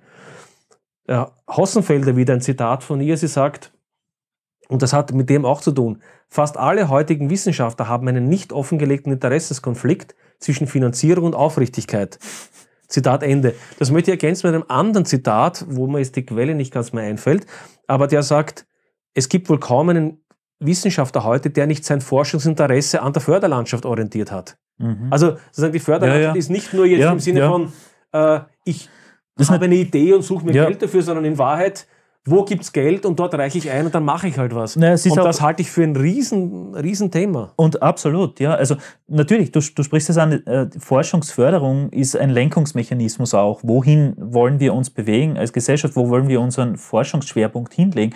Aber ich möchte hier als Beispiel eins äh, aus, aus, aus der äh, Machine Learning Theorie äh, ein Beispiel bringen, äh, nämlich aus, aus dem Bereich Reinforcement Learning, mit dem ich auch arbeite, wo es darum geht, dass man versucht, eine Entität, also Also es sind Mechanismen, die für die künstliche Intelligenz oder Genau. solche Mechanismen herangezogen werden. Genau, da geht es darum, Systeme zu trainieren, ein bestimmtes Verhalten an den Tag zu, lang, Tag zu legen. Das heißt, diese Entitäten bewegen sich in irgendwelchen Umgebungen, können dort Handlungen setzen und sollen sinnvolles Verhalten lernen. Und man kann sich den Lernerfolg einer solchen Entität ansehen über die Zeit, wenn man das System trainiert. Man kann sich das so vorstellen, dass man das System trainiert, so wie man einen Hund trainiert, äh, keine Ahnung, Sitz zu machen oder sowas. Und jedes Mal, wenn er es macht, bekommt er ein Belohnung. Cookie. Genau. Mhm. So funktioniert das Ding Also auch. Reinforcement Learning heißt Ganz dann genau. wesentlich, ich, ich, ich, was heißt Reinforcement? Learning? Bestärkend. Bestärken, bestärkendes Genau. Lernen, ja. Das heißt, wann immer das System zufällig die richtige Handlung gewählt hat, wird das bestärkt. genau, wird das bestärkt. Und der Punkt ist jetzt, dort gibt es ein, ein Dilemma, nennt man das, also das ist jetzt äh, mehr ähm, philosophisch, aber natürlich hat mathematische Konsequenzen und das ist das Exploration-Exploitation-Dilemma. Nämlich, wenn jetzt da dieses System lernt, dann baut es natürlich durch seine Handlungen über die Zeit eine gewisse Erfahrung auf. Das heißt, es hat ein gewisses Wissen erworben und weiß ungefähr zumindest, wie dieses, wenn es jetzt Handlungen setzt, die es aus diesem Wissen heraus ableitet, ähm, was dann der zu erwartende Outcome ist. Das wäre jetzt Exploitation, das heißt Ausnutzung, das heißt, ich nutze meinen Wissensstand aus, um mein Ziel zu erreichen. Aber, und da ist das Dilemma, ich muss auch Exploration machen, also ich muss auch Mhm. exploren, ich muss Ja. suchen. Natürlich auch auf die Gefahr hin, dass mein jetziges Verhalten Also ich muss den, den Bereich, den ich kenne, verlassen, Verlassen. verlassen und auch wirklich exploren. Also ich muss erforschen und ausprobieren, blind Handlungen setzen, wohl wissend, dass die schlechter zu schlechteren Ergebnissen führen können, als wenn ich mich auf mein bereits erworbenes Wissen verlasse. Aber es könnte ja sein, dass es da draußen irgendwo ähm, eine Lösung gibt, die noch besser ist und in Zukunft kann ich die dann wieder in meine Exploitation Strategy einbauen. Und so ist es auch in der Forschung, so ist es auch, wenn man ein Portfolio hatcht. Man muss gegen alle Eventualitäten absichern. Und in der Forschung, man muss zulassen, dass im Prinzip jede mögliche Idee äh, untersucht wird und im Prinzip kann die dann die ausschlaggebende sein, die dann zu einem Ich würde besseren da gerne noch einen dritten Aspekt hinzubringen. Okay. Oder lass mich kurz noch zu den, also ich, ich bin völlig der Ansicht dieser beiden Aspekte. Mhm. Exploration, also Exploration zuzulassen, würde aber bedeuten, dass ich Forschungsanträge zulasse, wo nicht vorher schon klar ist, was herauskommt. Das heißt, ich muss eigentlich relativ, weil Exploration ist auch mit einem hohen Maß an Unsicherheit, Unsicherheit verbunden. und damit auch Absolut. unter Anführungszeichen Versagen äh, äh, verbunden. Versagen im Sinne von, ich habe halt nicht das gefunden, was ich äh, gesucht ja, habe. Ja, Und damit mein letztes Wort zur heutigen Förderlandschaft. Ich glaube, sehr viel in der heutigen Förderlandschaft ist so gemacht, mhm. dass ich in Wahrheit schon vorher so genau beschreiben muss, was ich mache, wie ich es mache und was ich mir als Ergebnis erwarte, dass ich im Grunde nur Exploitation mache oder fast nur Exploitation Ja, mache. ja. Okay, aber ich stimme dazu, diese beiden Bereiche, Mhm. Exploitation, Exploration. Aber ich glaube, es gibt einen dritten Bereich, Mhm. der immer wichtiger wird. Und äh, da würde ich ganz gerne eine kurze Anekdote erzählen. Ich habe vor zehn Jahren einen, eine, eine Ringvorlesung organisiert und da ist ein deutscher Professor, habe einen deutschen Professor eingeladen, dessen Name mir leider erst entfallen ist. Und der hat mir danach so in einer launigen Diskussion gesagt, wissen Sie, heute haben wir lauter Leute, die bohren mit ganz dünnen Bohrern ganz tiefe Löcher. Mhm. Ja? Und äh, dann sitzen sie am, Bo am Boden dieses ganz dünnen Loches und fühlen sich wie der König ihres Loches. Ja? Wir haben also lauter Wissenschaftler, Ja, die ja. alle so ganz dünne, ganz tiefe Löcher haben, also im Sinne von ganz spezialisierte, Ja, ja, ja. ganz speziell ganz tief hinunterbohren. Mhm. Und das nennen wir Grundlagenforschung. ja. Und ist auch nicht ganz verkehrt, wenn man sich um Details kümmert. Aber es gibt kaum mehr jemanden, der dann als Generalist irgendwie oder im Überblick sagt, ne, Moment einmal, und da sind wir schon wieder bei der Ko äh, Kommunikation. Mhm. der dann schaut, ja, aber gibt es da nicht irgendwelche Dinge, die eigentlich zusammengehören, die man zusammendenken müsste und so weiter. Mhm. Das wird kaum gefördert, meinem Eindruck nach. Ja. Äh, also die Frage wäre vielleicht, wenn es über eine Frage gibt, glaubst du auch, dass dieses Generalistentum oder dieses äh, über diese tiefen Löcher drüber schauen und versuchen, da Verbindungen herzustellen, dass das nicht in Wahrheit auch Grundlagenforschung ist, die wir heute in einem zu großen Maße ignorieren oder, oder, oder nicht fördern?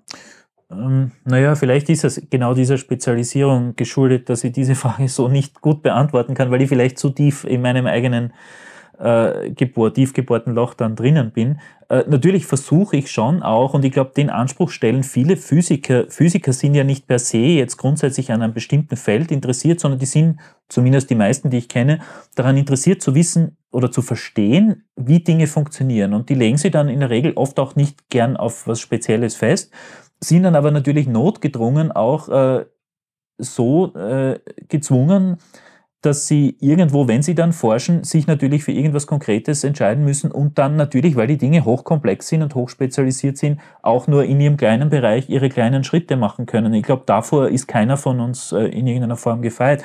Aber ich glaube, grundsätzlich dieser Gedanke, äh, so zu generalisieren und breit zu sein, ist tief verankert in der Physik. Wir wollen ja genau, das ist ja auch das Bestreben, warum äh, a Grand Unified Theory so interessant wäre wäre es nicht absolut toll, wenn wir eine Formel hätten, aus der wir alles ableiten können. Das wäre fantastisch. Ist eigentlich ein, ein sehr starker Antrieb für. für absolut.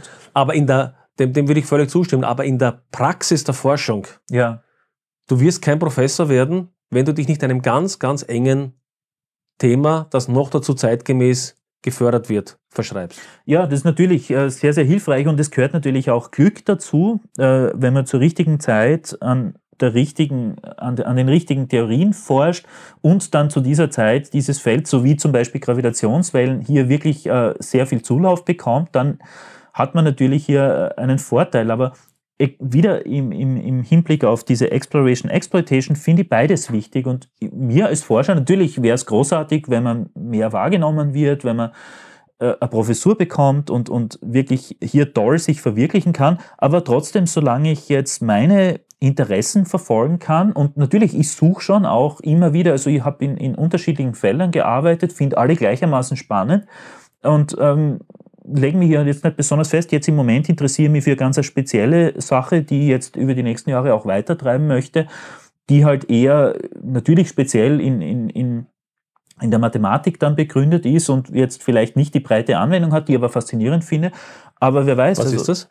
Da geht es um analytische Eigenschaften von, von bestimmten Funktionen in Quantenfeldtheorien und wie man bestimmte Rechentechniken entwickeln kann, um diese Informationen zu extrahieren, die man dann braucht, um entsprechende Interpretationen von Theorien machen zu können, weil ja in der Physik zusätzlich, und da unterscheidet sich dann sehr von der Mathematik und oft auch schwierig, man natürlich auch Sinn machen muss von dem Ganzen, was man da eigentlich ausrechnet. Und da, da muss man dann, und da sind wir vielleicht wieder bei dem Supraleitungsbeispiel von vorher, wo weiß die, woher weiß die Gleichung, wann sie was machen muss, beziehungsweise wie ist es kodiert da drinnen? Da geht es ja auch um Interpretation.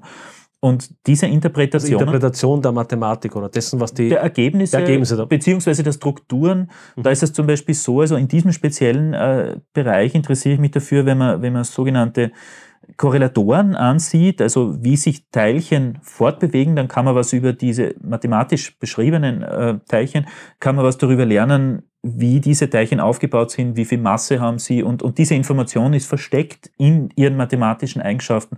Und die zu extrahieren ist sehr, sehr komplex, vor allem wenn man wirklich über, also wenn man da tief hineingehen möchte in die Theorie, mathematisch, numerisch dann auch, dann braucht man hier Rechentechniken, um diese Information überhaupt zugänglich zu machen. Und das ist, das ist was mich jetzt im Moment jetzt, gerade interessiert. Ich habe darum gefragt, wenn ich dich jetzt ganz konkret fragen würde, die, dich mhm. mit diesem Interessensfeld, das du es beschrieben ja, hast, ja. das mir jetzt äh, aufgrund meiner Distanz jetzt nicht so ganz äh, natürlich in der, in, der, in, in der Kompliziertheit nicht zugänglich ist, aber wenn du dieses Feld jetzt maximal erfolgreich ja. äh, sozusagen untersuchen würdest, all deine wissenschaftlichen Hoffnungen sozusagen mhm, aufgehen mhm. würden. Ja, ja. Was wäre es, was du dann mit diesem Ergebnis erreichen würdest, oder was? Ja, ja, gute Frage. Absolut. Und das sind auch natürlich Gedanken, die ich spiele, bevor ich mich für sowas entscheide. Man muss immer fragen, das hat auch äh, mein, mein äh, Chefin, also ich habe mehrere Jahre in den USA gearbeitet, der hat mir solche Gedankenspiele auch immer gemacht. Nehmen wir an, du hast das jetzt voll gelöst in aller Glorie. Was hast du gewonnen? Also das sind wichtige Fragen, die man sich stellen muss. Hier ist es tatsächlich so, dass, dass sie hier an einem ganz speziellen Problem arbeitet, das technisch einfach, also es ist durchaus, denke ich, machbar, ist einfach technisch sehr schwierig. Und äh, was man damit gewinnen würde, wäre, dass man in diesem speziellen Zugang, also in dieser speziellen Formulierung äh, von Quantenfeldtheorien, äh, von einer Quantenfeldtheorie dann in der Lage wäre, Bindungszustände auf Basis von fundamentalen Konstituenten Chemische. Bindungszustände. Bindungszustände im Sinne von äh, Mesonen oder, oder, Also oder kleiner, kleiner. kleiner, ja. Okay. Oder, oder bis hin zu Baryonen. Und da braucht man solche Funktionen als Input und die müssen entsprechend äh, bereitgestellt werden, aber die zu errechnen numerisch ist sehr, sehr schwierig. Und wenn das alles gelungen wäre, hätte das einen, hätte das eine Auswirkung, die ich als Nicht-Physiker, als Laie verstehen oder bemerken würde? Bemerken vermutlich nicht, ver verstehen schon. Also ich glaube, es gibt nichts, was man nicht jedem erklären kann. Es hängt immer nur natürlich von der Granularität ab. Äh, hier geht es wirklich darum, und das ist der Anspruch und da auch der Unterschied zur Statistik. In diesem Zugang versuchen wir wirklich, wir haben unseren Teilchen Zoo im Standardmodell und diese Teilchen, die wir als fundamental betrachten, das sind die fundamentalen Freiheitsgrade unserer Theorie. Und jetzt wollen wir auf Basis von diesen fundamentalen Teilchen in der Lage sein, zu errechnen, wie sich Bindungszustände bis hin zu einem Atomkern zum Beispiel, ich meine, das wäre jetzt natürlich weit gegriffen, aber trotzdem, wie sich Bindungszustände ausbilden äh, und wie die aussehen, aber wirklich als Resultat einer Rechnung, deren Input nur fundamentale Größen und Wechselwirkungen Darf ich das versuchen? Sagen, mein Hintergrund ist ein chemischer und wir Mhm. Chemiker sind ja immer eigentlich die, die Ärmel hochgestreckt äh, äh, und sagen, wir haben immer auf die Physiker geschaut, weil die Physiker eigentlich diejenigen sind, die wir für wesentlich klüger und, und mathematisch und da besser gehalten haben. Wir, wir Chemiker sind irgendwie eher so an der Pragmatik orientiert, gerade die ganze organische Chemie und so weiter, die ganze Bindungstheorie und so weiter, das ist alles eh sehr praktisch orientiert. Und was du erzählst, erinnert mich auf einer anderen Ebene auf das, was, es einer, was in, der, in der Chemie, also sagen wir so, die Chemie hat ein bisschen darunter gelitten, dass vieles dessen, was man über die organische Chemie und so weiter weiß, eigentlich ja, Trial and Error war. Mhm. Man hat gewisse Prinzipien, Reaktionsmechanismen, Reaktionsprinzipien abgeleitet, das war im Grunde alles empirisch. Mhm. Äh, Und auch die Eigenschaften von von Substanzen waren im Grunde gemessen. Mhm. Also was ich, einfache Dinge wie Siedepunkte, Schmelzpunkte und sowas, ja, ja. aber auch durchaus komplexer in der Pharmakologie könnte man sagen, wie wirkt denn diese und jene Substanz? Mhm. Und da gab es in der, in der Chemie auch schon vor Jahrzehnten die Bestrebungen, ja, wenn ich die Eigenschaften der Atome kenne, Mhm. Nach welchen Parametern auch immer, Ja. kann ich dann die chemische Eigenschaft Verstehe. eines zusammengesetzten Moleküls ja, verstehe. berechnen. Ja. Mhm. Ist das ungefähr das auf der nächsten, auf der nächsten Abstraktion? Um eins nach oben geschoben, eins wenn man so will, wäre es das vermutlich, ja. Nur hier geht es wirklich darum, also nehmen wir an, äh, es gäbe keine Gravitation und wir hätten wirklich unsere Unified Theory von unseren drei Grundkräften, dann schreibt man da Lagrange-Dichte, also eine Gleichung hin und aus dieser einen Gleichung kann ich dann ähm, die Bewegungsgleichungen, also die Gleichungen herleiten, die mir die Dynamik all dieser Teilchen beschreibt. Und wenn ich jetzt in der Lage wäre, aus, aus, diesen aus diesen dynamischen Gleichungen, die ja das Zeitverhalten der Teilchen beschreiben und deren Wechselwirkungen, Bindungszustände zu beschreiben, dann hätte ich erreicht, wirklich, was ich erreichen will, in dem fundamentalsten Bild, das ich nur haben kann. Nämlich auf Basis der fundamentalen Ingredients, also der, der fundamentalen Teilchen und Freiheitsgrade, unsere etwas makroskopischere Welt dann tatsächlich zu beschreiben. Das wäre doch sehr erstrebenswert. Mhm, mhm. Und in diese Kerbe schlägt diese Bestrebung Okay. hier. Allerdings natürlich, das Ganze ist hochkomplex, sehr schwer beherrschbar äh, und, und hat alle möglichen Probleme. Und daher ist es nur ein kleiner Teil, aber es ist ein wichtiger Schritt. Und deswegen denke ich, ist es einfach wichtig, dass wir auch diese Dinge einfach weiter verfolgen, auch wenn es jetzt äh, vermutlich ähm, ja, attraktivere Dinge gibt in, in der Förderlandschaft äh, oder wo die Förderlandschaft eher sagt, andere Dinge sind attraktiv und wichtig. Ich denke, es ist auch gut, dass wir uns solche Dinge ansehen. Ich glaube, wir haben jetzt eine ganz, interessanten, äh, ganz interessante Runde gemacht. Ich Mhm. würde es ganz gern am Schluss, wir sind jetzt sehr, sehr tief abgestiegen, aber ich Mhm. möchte es ganz gern jetzt wieder in einen ganz anderen Abstraktionslevel Mhm, zurückkommen, mhm. nämlich den, der, glaube ich, auch viele Zuhörer ganz praktisch interessiert. Und zwar Mhm. unabhängig davon, ob sie jetzt im engeren Sinne Wissenschaftler oder Nichtwissenschaftler sind. Mhm. Nämlich, ich würde das mit der Fragestellung umschreiben, wer entscheidet eigentlich in welche Richtung wir unsere Wissenschaft äh, vorantreiben. Und ich Mhm. möchte das vielleicht ganz kurz erklären, was ich damit meine. Mhm. Wenn wir, wir haben es im Grunde heute schon besprochen, ich möchte es sozusagen auf den Punkt bringen. Wenn wir 100, 200 oder 300 Jahre zurückblicken, Ja. Dann sofern zu dem Zeitpunkt der Begriff Wissenschaftler überhaupt schon angemessen war, sagen wir Naturforscher und so weiter, Mhm. das waren typischerweise Individuen, Mhm. die auch sich unterhalten haben, auch in kleinen Gruppen und so weiter. Aber das waren entweder selber Adelige, Mhm. die hinreichend Mittel hatten, um einfach ihre Experimente zu machen oder die sich vielleicht einen Sponsor gesucht haben. Also es war eine Elite vor. Es war eine Eliteform Ja, der Forschung, ja. genau. Äh, A, Eliteform der Forschung Ja. und B, worauf ich eigentlich hinaus wollte, ist, die Forschung selbst war noch nicht von so enormer finanzieller. Äh, Das heißt, es gab keinen Leistungsdruck. als Nein. Leistungsdruck meine ich gar nicht. Ich meinte eher, die Experimente waren keinesfalls so teuer, wie sie Okay, heute sind. okay. Sie waren kleiner, Ja. sie waren einfacher Hand zu haben, um Mhm. für, weniger, äh, für weniger Menschen Ja. zu tun. Wir haben das Beispiel gebracht, LHC und so weiter. Ja. Und, und, und gerade die Physik ist ein gutes Beispiel dafür, Mhm. wie enorm teuer und aufwendig viele der experimentellen äh, Mhm. Unternehmen geworden sind. Mhm. Und das Ganze kann man natürlich auch weiterdenken Richtung äh, Raumfahrt, Marsexploration und so weiter, wo ich dann, was man auch im weiteren Sinne als Wissenschaft bezeichnen kann, Mhm. äh, die auch enorme, enorme Summen verschl äh, verschlingen. Mhm. Heute gehen wir im Allgemeinen davon aus, oder sagen wir, Forschung wird im Wesentlichen aus zwei Quellen finanziert. Entweder aus öffentlichen Geldern Mhm. Oder aus privaten Geldern. Privat heißt Firmengelder im Wesentlichen. Ja, ja. Das heißt, das ist Forschung, die im engeren Sinne irgendeine Firmenrelevanz hat. Mhm. Ich habe mir aufgeschrieben, CERN zum Beispiel. Laut CERN-Webseite arbeiten dort derzeit, äh, derzeit 17.500 Menschen. Mhm. Ja? Der LHC hat circa 8 Milliarden Euro Investition verschlungen Ja. oder gekostet. Mhm. Ein nächster Beschleuniger würde wahrscheinlich noch einmal teurer werden. Also wir reden hier nicht von Kleingeld. ja, absolut. Und äh, dasselbe trifft zu, zu auf Mars-Missionen und Ähnlichem. Mhm. Und die Frage, die ich jetzt eigentlich stellen würde, ist, mich als unter einfach normalen Bürger freut es, wenn ein Physiker sich jetzt da mit äh, Elementarteilchen vergnügen möchte und da Mhm. seine, seine Neugier äh, äh, erfüllen möchte, nicht? Mhm. Oder, oder der, der nachgehen möchte. Ja, Aber ich als Bürger zahle dafür. ja.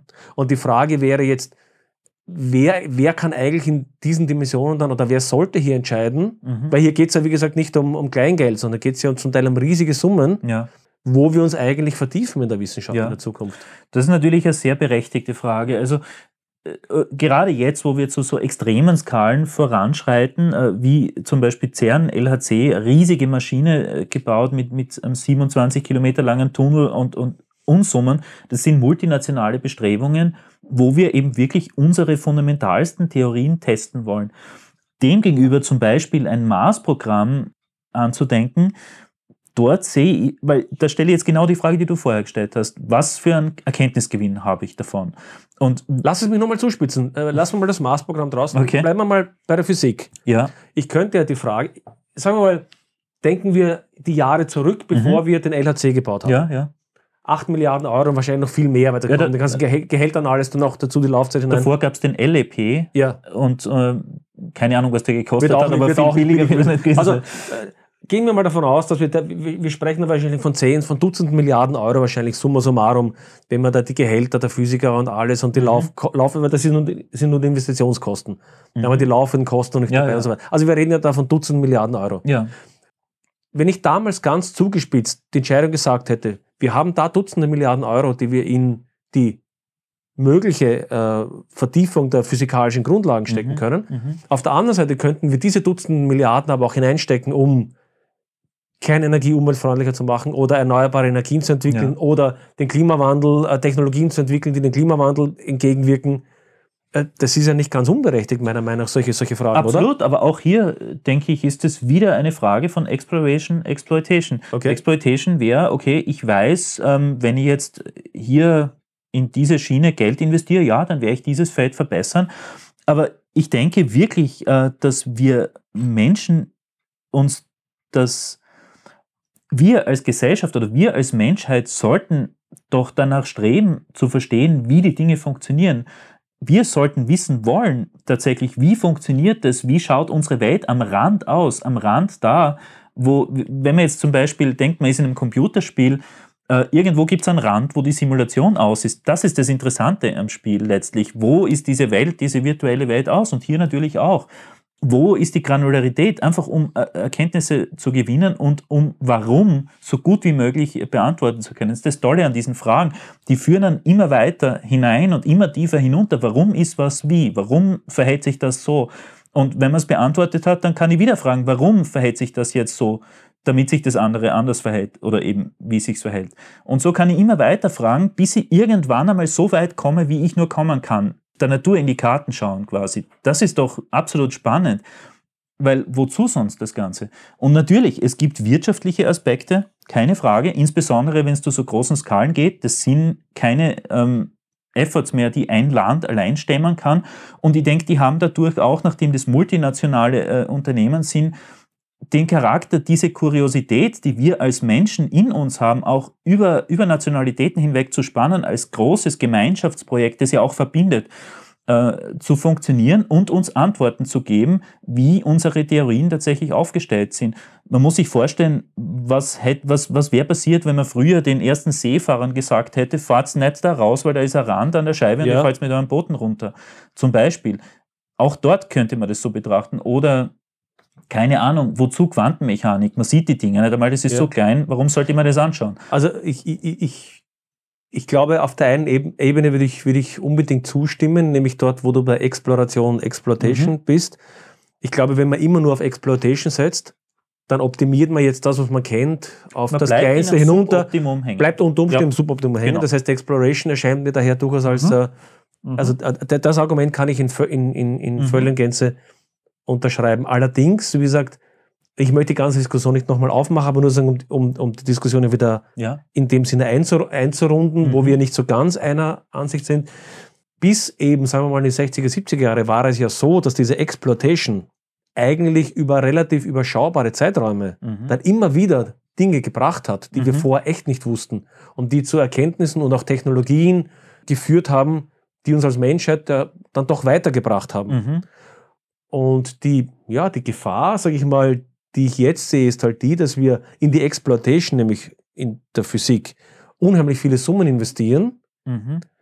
vielleicht die Neugierde einzelner Forscher befriedigen, mhm. aber letztendlich nicht mehr diese Umwegrentabilität mhm. möglicherweise bei weitem nicht herausbekommen, äh, die wir in der Vergangenheit schon herausbekommen haben. Das wäre sozusagen meine, aber, meine Sorge daran. Absolut, aber das ist, ist okay.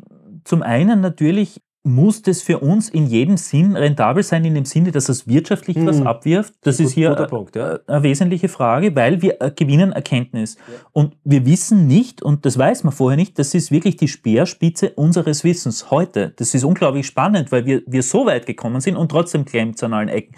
Wir müssen ja. verstehen, wie die Dinge funktionieren. Man weiß nicht, was daraus erwächst. Keine Ahnung. Das kann niemand beantworten. Das heißt, die, die Spätfolgen davon sind nicht absehbar. Das andere an so einem großen Unternehmen ist, das Ding ist ja wie eine kleine Stadt. Mhm, Im Prinzip mhm. hat das Budget von wahrscheinlich ähm, einem kleinen Staat oder was, im Prinzip. Also CERN meinst du? CERN jetzt. Ja, ja. Da, da sind ja wie, wie, du sagst, tausende von Leuten daran beschäftigt und viele, viele Firmen weltweit, die zuliefern mit hochspezialisierter ja. Technologie. Äh, ich glaube, man ist mit der Temperatur in diesen supraleitenden äh, Magneten unter dem, dem kosmischen Hintergrundstrahlungsniveau die der kälteste Punkt eigentlich okay. überhaupt. Da, da, steckt Hochtechnologie drinnen. Kälter als im Universum. Kälter als die Hintergrundstrahlung, die glaube ich bei 2,7 ah, okay. bei 2,7 Kelvin liegt mhm. und ich glaube, diese Magneten haben 1,8 oder so. Das ist unglaublich. Also Kelvin heißt äh, Temperatur. Der, der Null, Null Kelvin würde bedeuten sozusagen die theoretische Absolute Nullpunktenergie bei minus 273,5. Und ein, also 1,8 Grad über dem Abs oder was? Genau, 1,8 genau, über dem genau absoluten darüber äh, Nullpunkt. Nullpunkt. Ja. Das ist jetzt nur ein Beispiel, ja, dass man jetzt, und ich, ich hoffe, ich habe die Zahlen jetzt richtig im Kopf, keine Ahnung. Aber der Punkt ist eher, dass man hier Hochtechnologie entwickeln und man muss sich vorstellen, dass man so eine komplexe Maschine überhaupt beherrschen kann, dass dann natürlich mhm. das Ganze ein Wirtschaftsfaktor genauso ist. Also da ja. kommen äh, jede Menge Firmen zum Zug, die hier Hochtechnologie entwickeln, die man in anderen Bereichen verwenden kann. Äh, bekannte Spin-offs sind zum Beispiel der erste Webserver, wurde am, am CERN etabliert. Ja. Das sind Technologien, auf die wir heute natürlich setzen, ähm, die mir jetzt nur schnell als Beispiel einfallen. Also es ist ja nicht so, als wäre das einfach weggeworfenes Geld. Lass uns zum Abschluss eine Frage stellen, die ist deine Einschätzung. Ich mhm. bringe wieder ein Zitat jetzt von, äh, von Eric Weinstein, mhm. der sagt, äh, Zitat, wir leben in einer Art von intellektuellen Truman-Show, wo alles um uns herum falsch ist und etwas super Aufregendes passieren mhm. wird.